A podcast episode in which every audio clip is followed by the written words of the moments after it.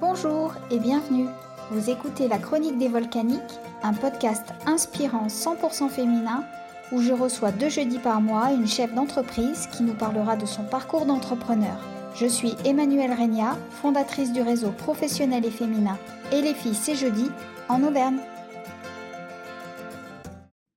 Je suis ravie de vous retrouver pour une troisième saison, et oui déjà troisième saison.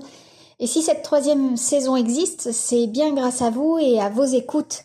Je sais que ce podcast vous fait du bien, je sais qu'il vous intéresse, et c'est pour ça qu'on rempile pour une troisième année. Aujourd'hui, je reçois Inès. Inès, vous la connaissez forcément si vous êtes sur LinkedIn. Elle fait partie des influenceuses. Je mets ça entre guillemets puisque elle-même ne se définit pas trop comme ça. On va dire plutôt qu'elle est rédactrice web et elle aide les entrepreneurs à rédiger leur contenu. Voilà, elle va vous raconter mieux que moi ce qu'elle fait et son parcours et c'est plutôt inspirant. Bonjour Inès. Hello, ça va? Ça va, merci d'avoir accepté mon invitation au podcast La chronique des volcaniques. J'aimerais dans un premier temps bah, que tu te présentes à nous.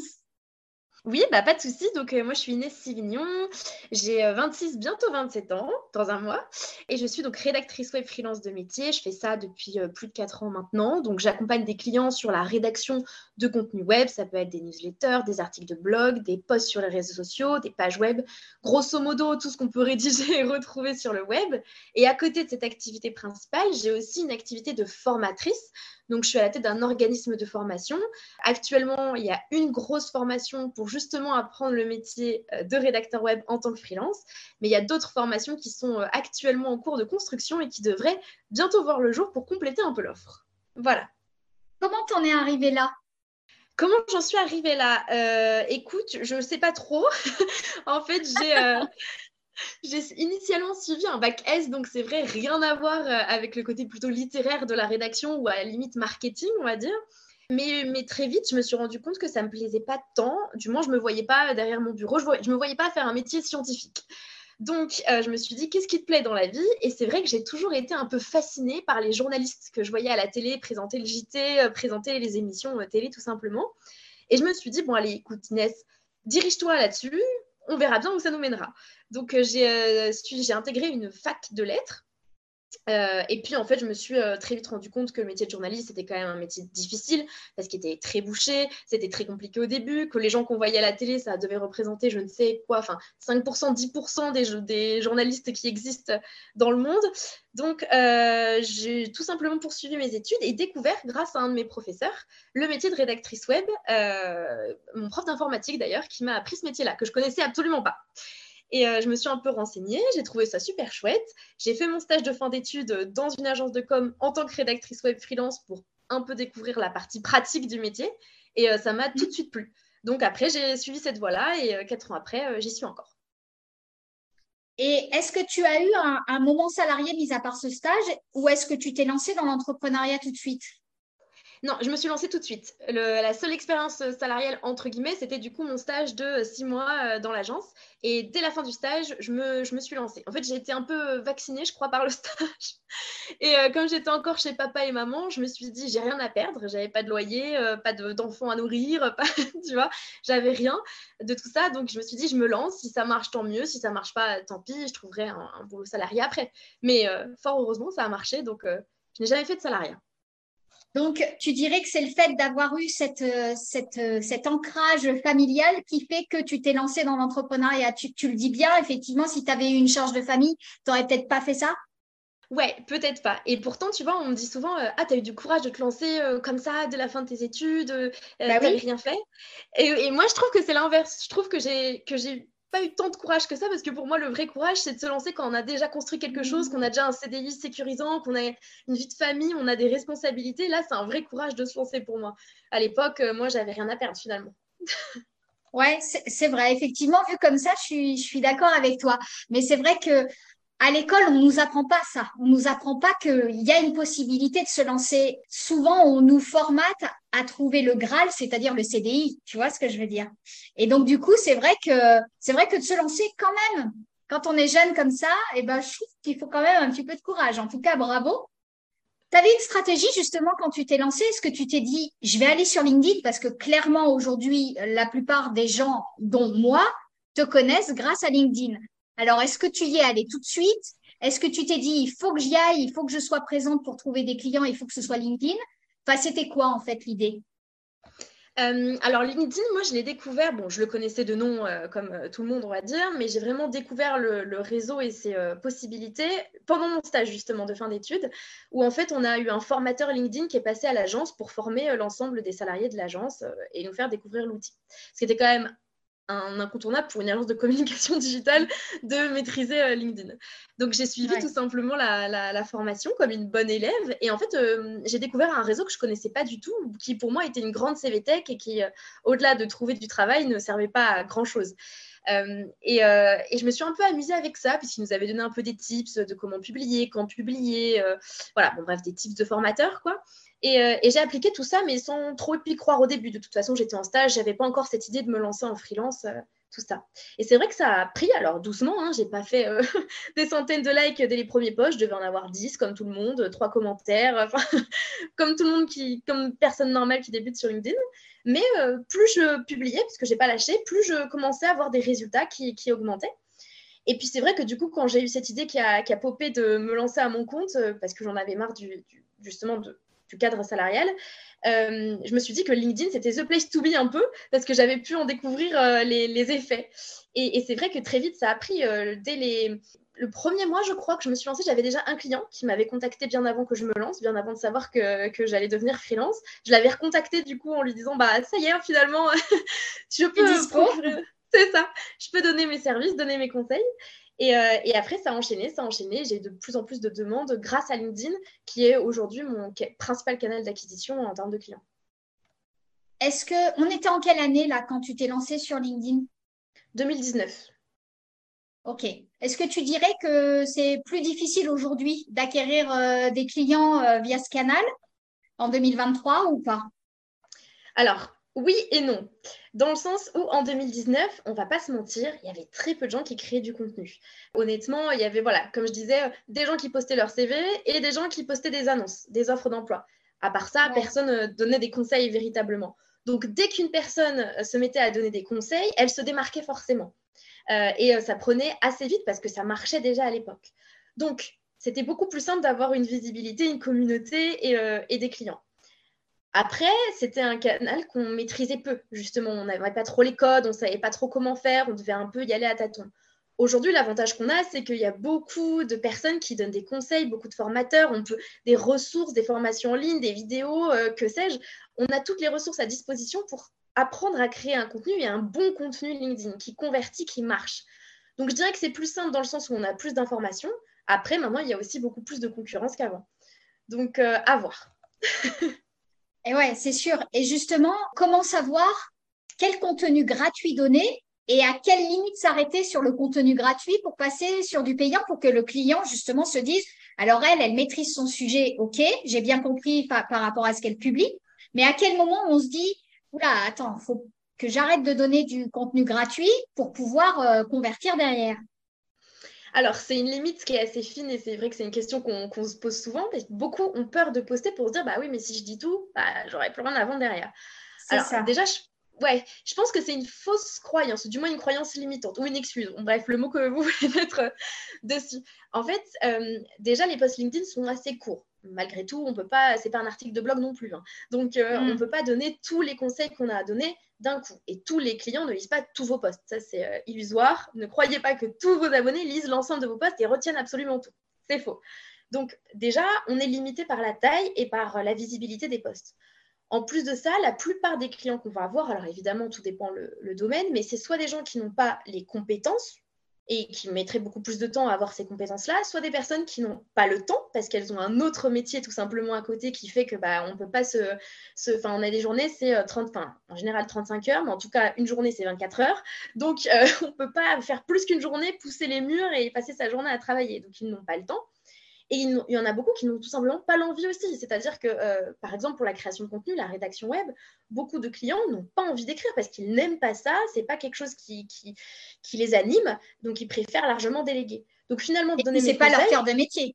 C'est pas leur voilà, de métier aussi. Hmm. Donc, donner mes conseils, ça va les aider. Ils vont se dire, OK, oui, je sais qu'il faut que je fasse ça, ça, ça, mais je n'ai pas envie de le faire. Je ne saurais même pas bien le faire parce que, comme tu l'as très bien dit, ce n'est pas son cœur de métier. Et en plus, je n'ai pas le temps de le faire parce que j'ai d'autres choses à faire euh, en plus de, la communication. Donc, je pense qu'il n'y a pas vraiment de limite euh, pour donner des, conseils euh, gratuits. Au contraire, plus vous en donnerez, plus ça montrera vos, compétences. Et puis, comme on dit, il faut apprendre à donner avant de recevoir. Donc, voilà, Exactement. le conseil. Est-ce que tu te considères aujourd'hui comme une influenceuse sur LinkedIn? Alors, euh, on m'a un peu collé cette étiquette-là parce que je fais partie d'une agence d'influence LinkedIn. Donc forcément, qui dit agence d'influence LinkedIn, dit influenceuse. Big up à l'agence Les Années Folles d'ailleurs, si vous passez par là. Donc, par le titre, oui. Après, dans les faits, non, puisque maintenant, influenceuse, alors, il y a non seulement le côté un peu star, un peu starifié, on va se euh, balader dans la rue, on va se faire arrêter pour des, pour des autographes et des photos, ça ne m'est encore jamais arrivé. Donc non. Euh, et puis il y a aussi le côté aussi négatif. Euh, les influenceurs ont une assez mauvaise image dans le sens où euh, ils vous vendent des produits un peu chaotiques. c'est un peu l'image malheureusement qu'on en a aujourd'hui. Pour moi, l'influence, c'est pas ça, donc je me considérerais pas comme une influenceuse dans ce sens-là. Par contre, oui, je pense qu'à partir du moment où on a une certaine communauté, une certaine visibilité, forcément, on va avoir une certaine influence sur les gens qui, nous lisent. mais c'est mathématique, c'est un passage obligatoire. Donc, influenceuse dans ce sens-là, oui, pourquoi pas. Mhm. Est-ce que tu dirais quand même que, alors, mis à part le fait de, te dire que le salariat n'était pas fait pour toi, est-ce que ton stage t'a aidé à te lancer? Oui, alors ça c'est sûr, parce que je pense que c'est euh, ce stage-là qui a fait que je me suis lancée et que sans lui, je ne me serais pas lancée. Premièrement parce qu'il m'a fait découvrir le métier de rédactrice web dans la pratique et il me l'a fait euh, adorer. Je me, suis rendu compte que c'est quelque chose que je kiffais et que je me voyais bien faire euh, plusieurs années de suite. Euh, en plus de ça, c'est là où j'ai fait des rencontres qui ont été un peu stratégiques, justement, pour, me lancer dans la suite. Comme je disais, le formateur euh, LinkedIn que j'aurais jamais rencontré euh, autrement. Et puis, il y avait aussi une rédactrice web qui travaillait là-bas, qui, elle, était justement salariée, mais elle était salariée à temps partiel. Et c'est pour ça, d'ailleurs, qu'ils avaient pris une stagiaire pour compléter l'équipe. Elle était donc rédactrice web à temps partiel. Et à côté de ça, elle était freelance. Donc, elle avait la, double casquette. Et en fait, j'ai beaucoup échangé avec elle et c'est elle aussi qui m'a un peu donné le goût de me dire euh, bah, moi aussi, je peux le faire en freelance. Il y a, un marché, il y a de la demande, ça fonctionne. Ça m'a un peu rassurée aussi pour, me lancer euh, par la suite. Donc, oui, je pense que c'était euh, aussi ce stage qui m'a permis d'être freelance. Quand tu t'es lancée, tu t'es lancée en, micro-entreprise, comme tout le monde, j'ai envie de dire, ou pas? Oui, oui, oui, je suis passée directement à la micro-entreprise. C'est simple, en cinq minutes on a les papiers, les charges sont moindres, enfin c'est vraiment le, la simplicité incarnée quand on commence et quand on ne sait pas en fait, quand on ne sait pas où ça va nous mener, si ça va fonctionner ou pas, et surtout quand on n'a pas de, ni de salariés, enfin ni de, on va dire, de collaborateurs, qu'on est solopreneur et qu'on n'a pas forcément de matériel à voir, comme dans la construction par exemple, on va avoir des locaux, on va acheter du matériel, etc. Quand on est rédacteur web freelance, on a juste besoin d'un ordinateur, une connexion Internet et on travaille tout seul.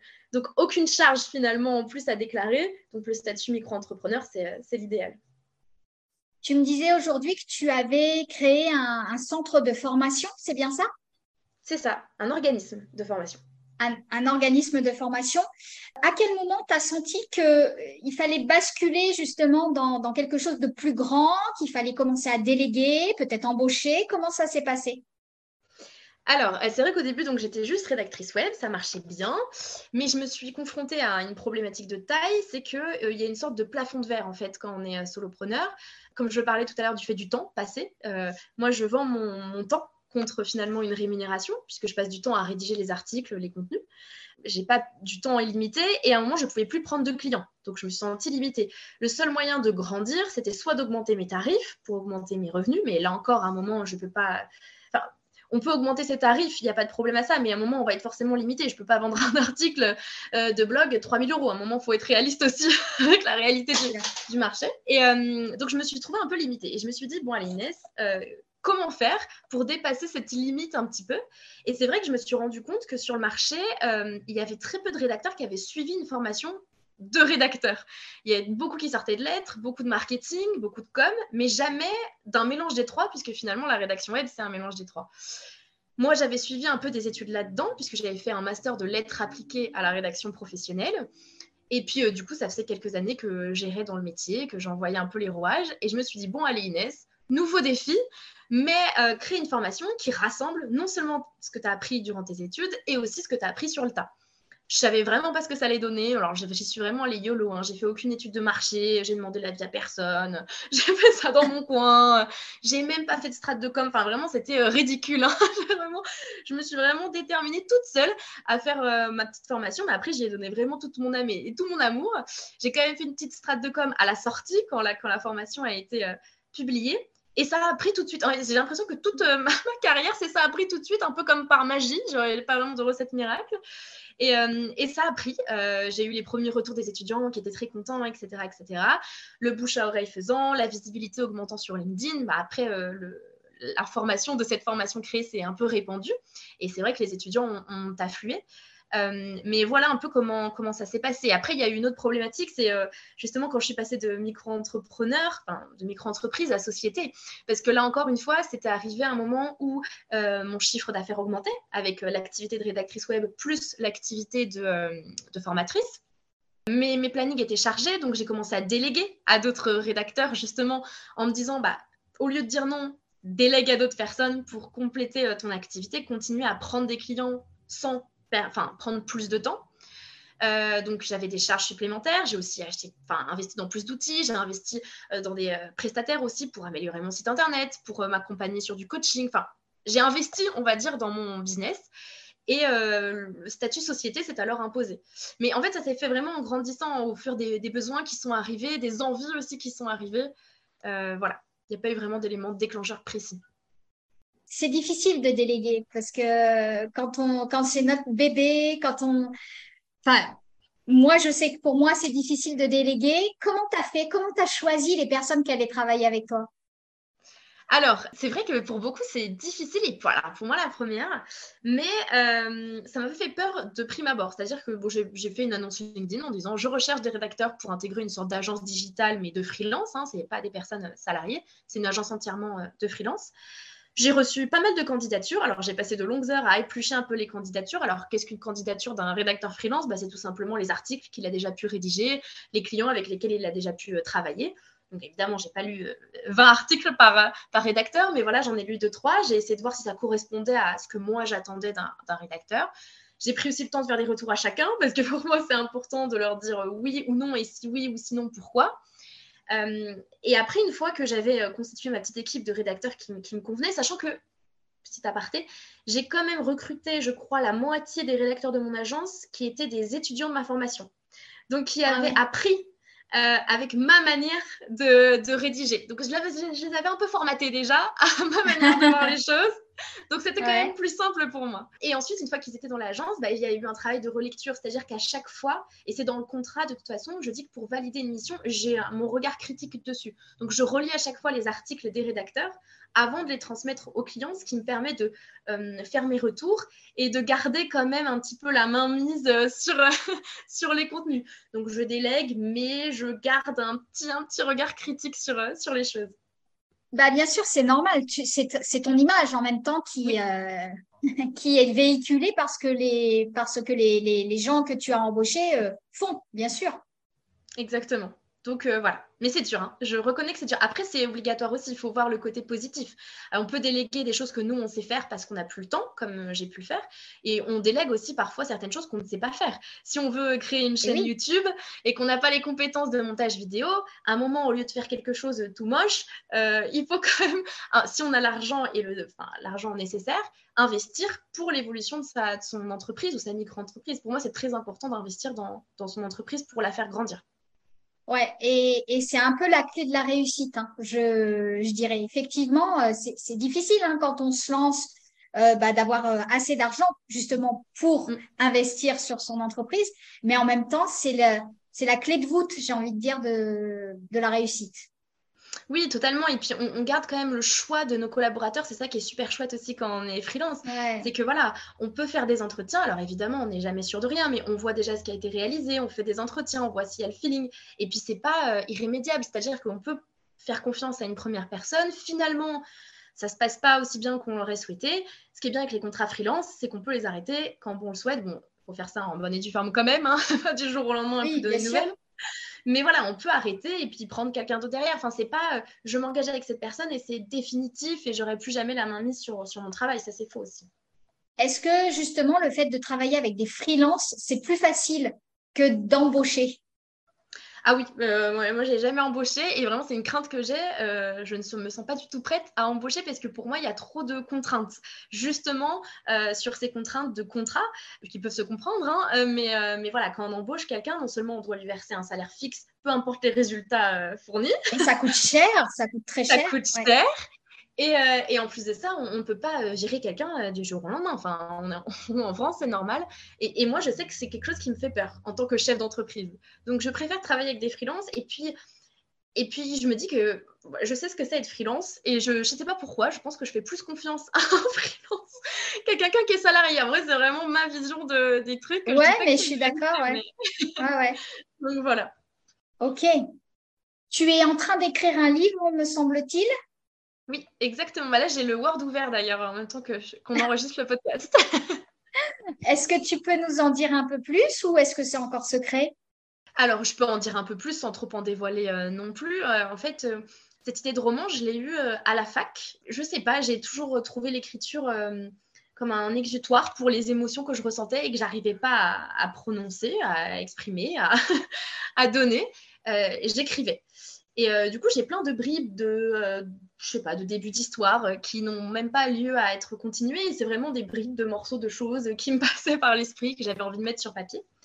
Et c'est vrai qu'il y a une histoire en particulier, un texte en particulier, qui m'a toujours beaucoup touché, parlé, enfin qui avait un sens particulier pour moi et que j'avais un peu délaissé parce que voilà, je l'avais écrit comme ça. Moi, c'était pas du tout mon objectif d'écrire un roman initialement, c'était vraiment juste comme ça à titre de passe-temps. Et puis récemment, je me suis posé beaucoup de questions sur justement euh, qu'est-ce que je vais faire, euh, quel est mon avenir professionnel. Je pense qu'on a beaucoup de remises en question quand on est freelance parce qu'on a toujours envie de nouveaux projets. Je crois que c'est vraiment un truc des, des freelances. On n'arrive pas à se satisfaire quand tout roule. On a envie toujours de créer autre chose, créer un nouveau projet. Le challenge. Euh, c'est ça, exactement. Et là, je trouvais que c'était un peu trop calme. Donc, j'ai réfléchi un peu et je me suis dit, c'est vrai que j'avais ce bout de texte qui traînait pourquoi pas en faire un roman? Ça serait un, vrai challenge pour le coup, puisque euh, l'écriture littéraire est très différente de l'écriture rédactionnelle ah euh, sur le web. Ça n'a rien à voir et je m'en suis bien rendu compte. donc, euh, donc, je me suis dit pourquoi pas? Et c'est vrai que je me suis complètement plongée dans ce projet-là. Et maintenant, j'avoue, je délaisse un peu la rédaction web qui s'est calmée au vu de l'été, comme toute activité professionnelle pendant la période estivale. Et finalement, ça fait du bien. Je me plonge corps et âme dans, ce roman, qui, du coup, pour en dévoiler un peu plus sur l'intrigue, c'est euh, plutôt un roman psychologique, je dirais, euh, qui nous plonge vraiment dans euh, l'esprit un peu perturbé d'une jeune femme qui a malheureusement vécu un événement tragique, ou du moins traumatisant. dans sa vie. Et en fait, on, voit toute son évolution, on est vraiment au cœur de son esprit, sans savoir vraiment ce qui lui est arrivé. Et on a justement la, révélation à la fin, même si on a quelques petits détails forcément tout au long de, la mm. lecture. Mais, euh, mais, voilà, ça grosso modo, ça sera, ça sera l'histoire. Et puis euh, peut-être que vous aurez la chance de le lire un jour si je trouve une maison d'édition.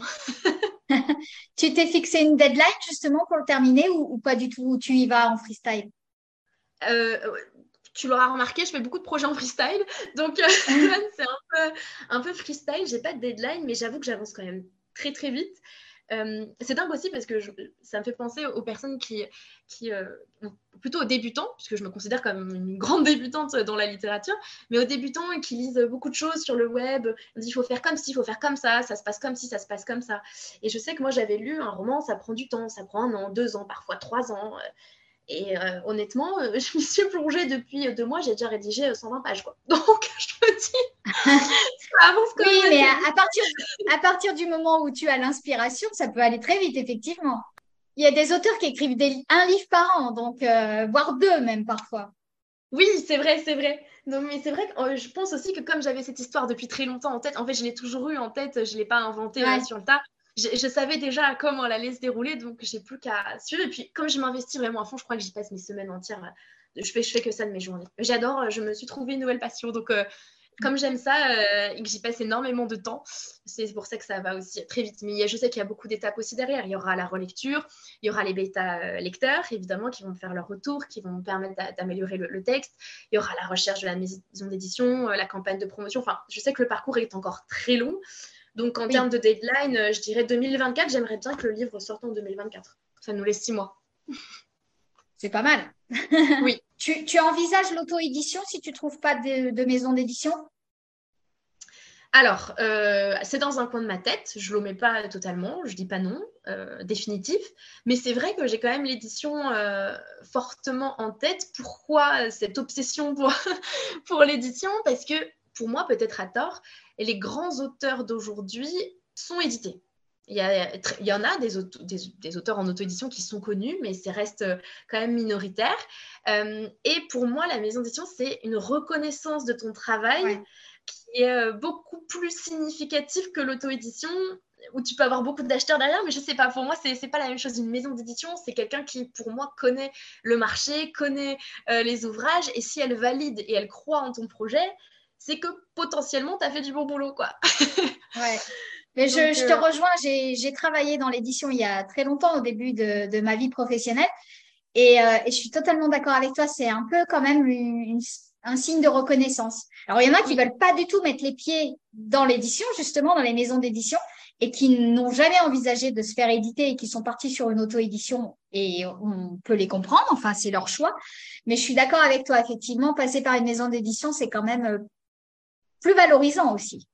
Oui, je trouve ça plus valorisant. Et puis après, alors en termes de, on va dire, euh, business, bon, si on peut appeler ça business, parce que je compte pas devenir euh, uniquement romancière et tout lâcher à côté, pas du tout. C'est vraiment plus le côté projet et voir jusqu'à où ça peut me mener, plutôt le côté défi que, que projet de carrière. Mais, euh, mais euh, je sais que on peut être dans les librairies entre guillemets connues et, grand public, la Fnac, De Citre. on peut aussi postuler au concours, que ce soit le prix Goncourt ou autre, les prix des auteurs féminins, etc., qu'on peut pas, auxquels on ne peut pas forcément candidater quand on est auto-édité. Euh, la plupart demandent d'être édité en maison d'édition euh, francophone. donc, en fait, ça m'ouvre aussi des portes que je n'aurais pas avec l'auto-édition et que j'ai envie de tenter. J'ai envie de voir mon livre à la FNAC avec sa couverture. Et, potentiellement enfin, candidater au, concours et, voir si potentiellement ça, je peux obtenir un prix qui serait encore une fois une reconnaissance suprême sur, sur la rédaction. Quoi. C'est pour ça que je mets toute mon, âme euh, là-dedans. Et je sais qu'après, je serai quand même fière de mon roman, euh, peu importe s'il est édité, s'il gagne des prix ou quoi, ou quoi que ce soit. Mais c'est plutôt une envie d'aller au bout du défi. De dire, je me suis lancé ce défi, je ne veux pas faire les choses à moitié. Et je veux aller au bout du bout du bout de, ce projet-là. Voilà, c'est plus comme ça que je le vois. Est-ce que, euh, juste, je veux revenir au tout début de ton entreprise en micro-entreprise, est-ce que tu as gagné de quoi vivre dès les premiers mois de quoi vivre, non, mais c'est quand même arrivé très vite. Euh, le premier contrat que j'ai eu, je crois que c'était 200 euros. je suis honnête, hein, c'était 200 euros. Alors, effectivement, on ne peut pas vivre avec 200 euros, sans compter qu'après, on paye les petites charges, les petits impôts dessus, etc. Mais je crois qu'en six mois, quand même, j'ai réussi à me dégager un SMIC euh, net. Donc, euh, c'est quand même allé assez vite. Et encore une fois, comme je disais, j'étais chez mes parents, donc j'avais pas de contraintes financières. Donc peut-être que le mhm. fait de ne pas mettre de pression là-dessus a peut-être fait aussi que c'est arrivé euh, plus, plus rapidement. Je, je, ne sais pas. Donc euh, voilà, ça a quand même pris six mois, mais du moins j'ai gagné de l'argent dès le premier mois. 200 euros, c'était déjà ça. J'étais déjà contente. C'était déjà bien. C'était déjà bien. Exactement. Qu'est-ce que tu dirais à, à, quelqu'un qui nous écoute, là, fille ou garçon d'ailleurs, qu'est-ce que tu dirais à quelqu'un qui veut se lancer quel conseil tu lui donnerais? De se former, je pense, peu importe le métier qu'il souhaite euh, faire, hein, qu'il souhaite exercer, au-delà du métier, au statut de freelance. Parce que beaucoup se forment ou ont une formation dans leur métier, ils disent je vais me lancer en tant que freelance et on verra bien. Mais c'est vrai qu'on nous forme beaucoup au salariat finalement tout, euh, tout, au long de notre parcours académique et que le freelancing, il y a quand même des pièges à éviter, euh, il y a quand même des choses à savoir, que ce soit en termes de comptabilité, en termes administratifs, en termes de communication, tout simplement. Savoir se vendre, c'est quand même la compétence qui fait qu'on réussit. Euh, un mm. professionnel qui est hyper bon dans son domaine mais qui ne sait pas se vendre ne vendra pas et donc va fermer son entreprise. Ça n'a finalement aucun intérêt. donc il faut être bon dans ce qu'on fait, mais il faut aussi savoir se vendre et être un bon freelance. entre guillemets. Donc je dirais de se former. En plus, ça enlève un peu le syndrome de l'imposteur, ce qui est pas mal. Et ensuite de ça, c'est de oser se lancer. Parce que alors, beaucoup vont aussi se former, lire beaucoup de choses. Hein. Ils disent, je vais le faire, je vais le faire, je vais le faire. Et combien m'ont dit dans mon entourage, ah, je vais le faire, je vais le faire, et que je n'ai jamais vu le bout de, du projet. Et, c'est dommage, parce que c'est franchement une belle aventure. Et comme je le disais pour, euh, quand je parlais de la délégation, euh, c'est pas irrémédiable. C'est-à-dire, vous pouvez vous lancer, oui, c'est risqué, oui, ça fait peur, mais si ça fonctionne pas, vous pourrez toujours retourner au salariat, vous pourrez toujours euh, vous lancer dans un autre projet. Il y aura toujours d'autres solutions, d'autres options. D'ailleurs, si vous avez peur de quitter votre CDI, que vous êtes en CDI, vous avez plusieurs options. Vous n'êtes pas obligé de faire le grand saut. Vous pouvez soit lancer votre micro-entreprise à côté de votre job euh, de salarié en parlant avec le patron, parce que alors des fois, il y a des clauses qui font que ce n'est pas possible, mais voilà, mm. comme ça, bon, alors ça fait plus de travail, mais au moins vous testez un peu le marché, vous voyez si ça vous plaît, et vous quittez votre boulot quand mm. vous vous sentez prêt. Vous pouvez vous mettre au chômage aussi. Pôle emploi euh, vous donne du coup une aide. Vous, vous, vous recevez les, comment on appelle ça, les, Enfin bon, bref, l'aide de Pôle emploi et en même temps, vous pouvez euh, lancer votre entreprise sereinement puisque vous avez un revenu, enfin, si on peut appeler ça un revenu régulier grâce à Pôle emploi pendant un certain laps de temps. Donc finalement, euh, vous n'êtes pas obligé de vous lancer euh, sans parachute, sauter de l'avion et puis, et puis crier en voyant le sol s'approcher. Il y a, quand même des parachutes qui existent et, lancez-vous parce que c'est quand même une belle aventure, donc ça serait dommage de, de regretter plus tard. Est-ce que tu fais partie d'un réseau Parce que nous, et les filles, c'est jeudi, on est un réseau de femmes chefs d'entreprise en Auvergne. Est-ce que toi aussi, tu fais partie d'un réseau ou juste tu gardes juste LinkedIn comme réseau pro? Euh, oui, oui, moi je ne fais pas partie de, réseau, je toute seule sur LinkedIn avec mon petit site internet, mon, petit LinkedIn, ma newsletter et puis en avant Guingamp, euh, toute seule. Voilà, non, non, je ne fais pas partie de réseau particulier. Ok, ça marche. Est-ce que tu aurais une dernière chose à ajouter? Mais écoute, euh, je ne vois pas comme ça, juste euh, lancez-vous. Euh, si jamais vous avez des questions, ben, je suis joignable sur mes, sur mes réseaux, donc n'hésitez pas à venir me, les poser. J'essaie de répondre à tout le monde. je réponds à tout le monde, je crois. Ah, ça, je vais, je vais me taper sur doigt s'il y a quelqu'un à qui j'ai pas répondu, qui pourquoi tu m'avais pas répondu en 2020 Et je réponds à tout le monde, donc n'hésitez surtout pas. Et puis, euh, tout simplement, merci de m'avoir invité euh, pour passer dans, ce podcast. Dans ce podcast, j'arrive plus à parler. Euh, c'était super chouette. super. Eh bien, écoute, ce sera le mot de la fin. Je te remercie beaucoup, Inès.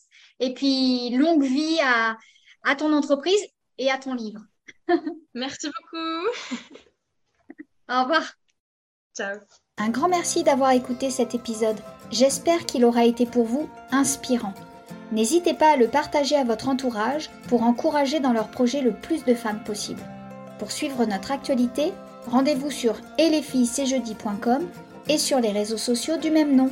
À très vite